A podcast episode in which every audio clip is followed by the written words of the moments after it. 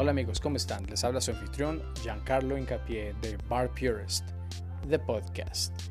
Quiero invitarlos a que escuchen nuestro nuevo episodio que saldrá al aire muy pronto, donde tocaremos un tema muy importante en la coctelería. Así que los espero y espero lo disfruten y ayúdenme a compartir. Chao.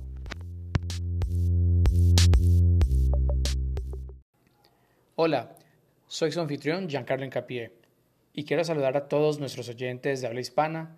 Bienvenidos a nuestro nuevo episodio de Bar Purist, de podcast, dedicado al maravilloso mundo del bar y todo lo que lo rodea. Quiero saludar a todos nuestros oyentes de Colombia, Estados Unidos, España, México y Perú, quienes nos apoyan escuchando cada entrega.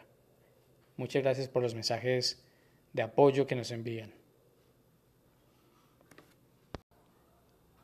El tema de esta entrega habla del hielo, lo que muchos consideramos en el mundo de la coctelería como el alma del cóctel. Según alcoholprofessor.com, para entender este misterioso ingrediente que en tiempos antiguos era solo disponible en meses de invierno, debemos remontarnos a las antiguas culturas de India y Egipto, las cuales usaron una técnica de evaporación rápida. También Irán desarrolló el, Yak Chal, que en persa significa pozo de hielo. El Yak Chal es un edificio de dos pisos con la misma cantidad de espacio subterráneo, donde se conservaba hielo y alimentos, debido a que tenía un espacio interno para el flujo del aire.